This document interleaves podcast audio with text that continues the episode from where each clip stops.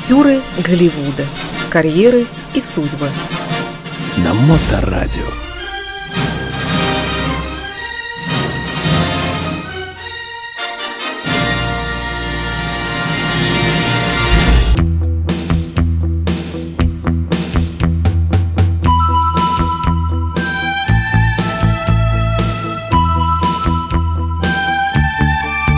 Ну, как вы уже догадались, в эфире программа «Актеры Голливуда», она же «Дневной сеанс» э, и ее автор и ведущий Илья Либман. Здесь у нас сегодня в студии. Илья, здравствуйте. Здравствуйте. Что сегодня нам расскажете вы?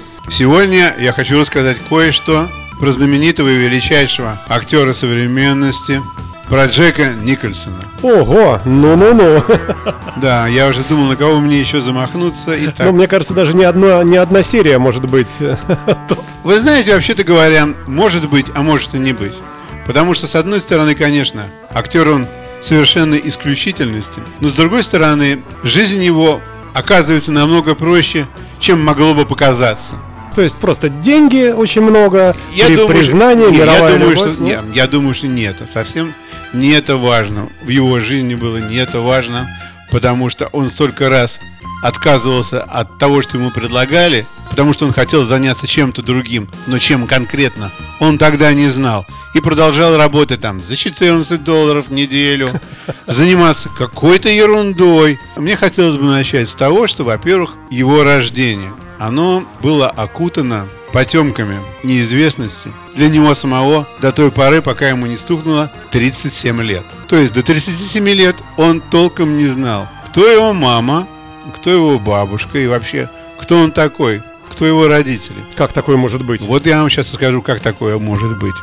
Когда я начал читать про него историю, кто он такой, что он такой, откуда он взялся, мне было неприятно определить, что я почему-то думал, что Никольсон с его внешностью, он пришелец из Северной Европы. Ну да, скорее всего, так Вот. внешне, да? Внешне, потому что Да. я думал внешне. Я никогда никакой информации письменной, подтверждающей это, не видел. Ну вот я стал читать, и оказывается, что Никольсон родился в 1937 году. 22 апреля, знаменательная дата для многих русских людей. А родился он на юге Нью-Джерси, в том месте, в котором я в свое время проводил короткие каникулы 2-3 раза в году. То есть вот я жил буквально на той улице, где он родился. Только это произошло, конечно, много лет спустя. Но когда описывалось его детство, как он из одной школы переходил в другую, мне становилось так тепло и радостно на душе, что я... Как же я пересекся с ним? это фрагмент вашей жизни. Это при- примерно как фрагмент моей жизни. И когда вот я стал читать про это, я думаю, ну, конечно, если он там родился, и вот в этот ресторан он ходил точно, и он там делал стендап, а я там кушал столько раз. Все это так круто. Вот в этой хай-скул он учился. А вот это кафе имела его бабушка. И я там был. А Сто- какие-нибудь мемориальные таблички, Ничего, фотографии? ничего этого нету. Абсолютно ничего этого нету. Потому что он живой. А у нас Ленин э, везде был. Ну, это у нас Ленин везде.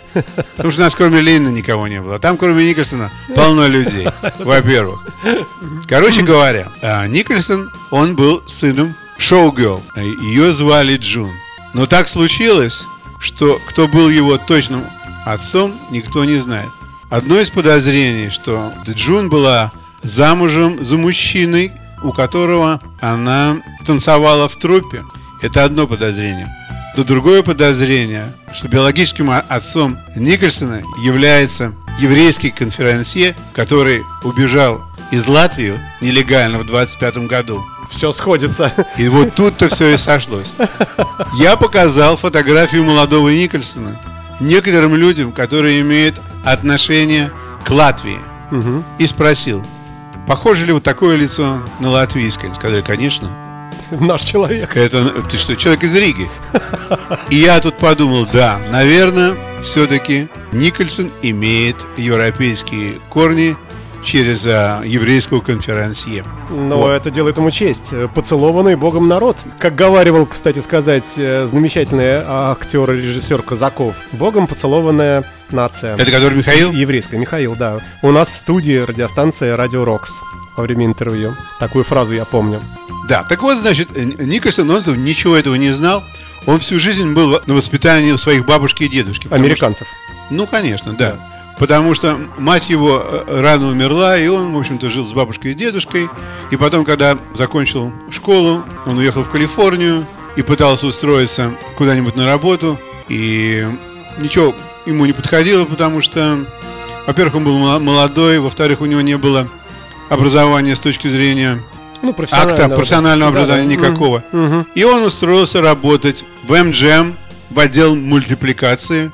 Угу. И просто подносил и поддавал и решал и приносил завтраки, отвечал на письма, которые приходили по поводу мультфильмов, потому что все были заняты, он брал на себя такие обязанности в общем, отвечать, да. Помощником. Был помощником. Долгое время он был просто помощником.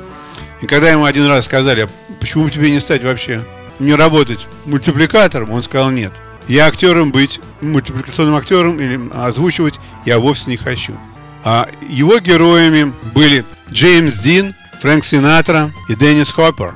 Он хотел стать актером кино. И вот когда случилось несчастье с Джеймсом Дином, он ехал с грустным лицом в лифте, и какой-то знаменитый а, американский режиссер увидел его с таким грустным лицом. А я, я бы еще добавил, с красивым, очень выразительным Да, лицом. у него, конечно, было очень красивое выразительное лицо. Он сказал, молодчик, а вы случайно не собираетесь быть актером? Он говорит, да я, в общем-то, собирался, но у меня так, в общем, не, я не уверен, чем я хочу заниматься в этой жизни. И начал, как, он, как это Никольсон умеет мямлить, начал мямлить. И этот режиссер ему сказал, ты должен пойти и заняться, дубина, тебе уже 18 лет, ты теряешь свои годы.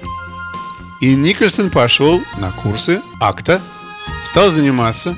Все то, чему ему учили акту в школе, где он играл в постановках, это, конечно, пригодилось, но это было совершенно не то. Этого было недостаточно, чтобы играть на большой сцене или в кино. И, среди прочего, ему порекомендовали заняться его речью, потому что режиссер сказал, так как вы говорите, разговаривать невозможно. То есть вас с такой речью никто не возьмет.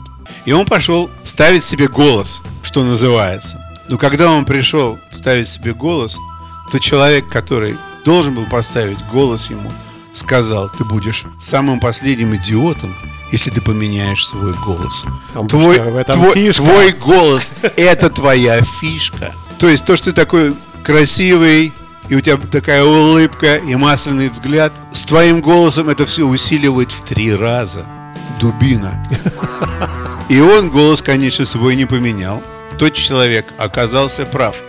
Я, кстати говоря, когда читал это, я подумал, что как много теряют люди, которые слушают голос героев Никольсона в кино переводе. в переводе. Да, да, да. То есть, когда Никольсон говорит, это вообще это, это настолько круто, потому что таких актеров и таких голосов я не знаю.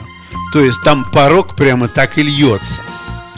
Он настолько хорош. И кого бы он ни играл, любовника или бандита, или человека, который там по воле судеб должен разобраться, где же правда, там я говорю сейчас про фильм «Китайский синдром», или когда он играет какого-то человека, который а, не очень удачливый писатель, у него такой совершенно специфический голос, который, да, действительно помог ему добиться многого.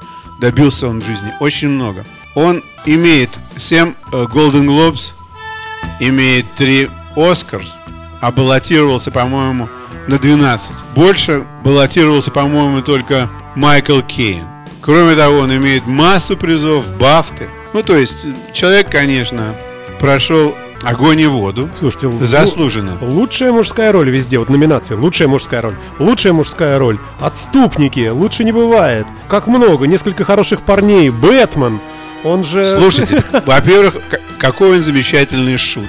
Он был шутом в школе. И вот когда он дожил до такого возраста, что ему пришла пора стать шутом на экране, он стал шутом на экране, и когда они стали продавать всякие статуэтки, бутылки, стаканы с изображением Джокера, то он получил 90 миллионов долларов – то только за только то, что за его то, физиономия да, там, то, да. За то, что да. его физиономия была на этих игрушках и на этих чашках и кружках. Вот, Илья, вот мы с вами чего-то в этой жизни не успели сделать. Надо тоже было где-то сфотографироваться и сидеть и получать, ну пусть не 90 миллионов долларов, сколько там. Вот все-таки это здорово, когда твое лицо является твоим лейблом. Наверное, да. Наверное, да. Одним из его героев молодости был Марлон Брандон. То есть он ему поклонялся. А потом, когда он уже стал актером, Они стали друзьями. И Марлон Брандо довольно часто приходил к нему домой, к Николсону, и лазил по его холодильнику, потому что свой холодильник у него был пустой. Вы знаете, да, что Марлон Брандо любил подзакусить и к концу своей жизни был таким довольно большим упитанным. чело- упитанным человеком. И когда Марлон Брандо умер, Никольсон купил его участок и весь его перепахал, чтобы там ничего не завелось, чтобы вот память была как память, и чтобы там э, не делали никаких храмов, то есть что вот это ровное место. Такое у него было отношение, что Марлон Брандо, он должен остаться таким, В как истории. да, в истории. Вот такая история про Николсона. Я не стал узнавать, сколько у него сейчас есть денег. Я знаю, что он на пенсии, вообще-то говоря. Уж ему годков-то, да? Да, ему лет немало, вообще-то говоря. Ему 80 с чем-то лет. Да, еще интересная вещь в связи с тем, что произошло совсем недавно, на днях. Печальная новость из Штатов пришла, что Коби Брайант погиб в катастрофе Да, да, да. на вертолете. Это ужасно. Так вот, конечно, надо да. сказать вам, что Джек Николсон большой поклонник баскетбола, в том числе, главным образом, команде Лейкерс. Он всегда сидит на полу, и когда в 2015 году у Лейкерс дела, дела шли не очень хорошо, он выставил на eBay свои билеты, два или три билета, и продавал их за 6,5 тысяч долларов. Чтобы помочь команде. Не, не думаю, просто так, ну, Лейкерс наиграли, что же мне деньги терять?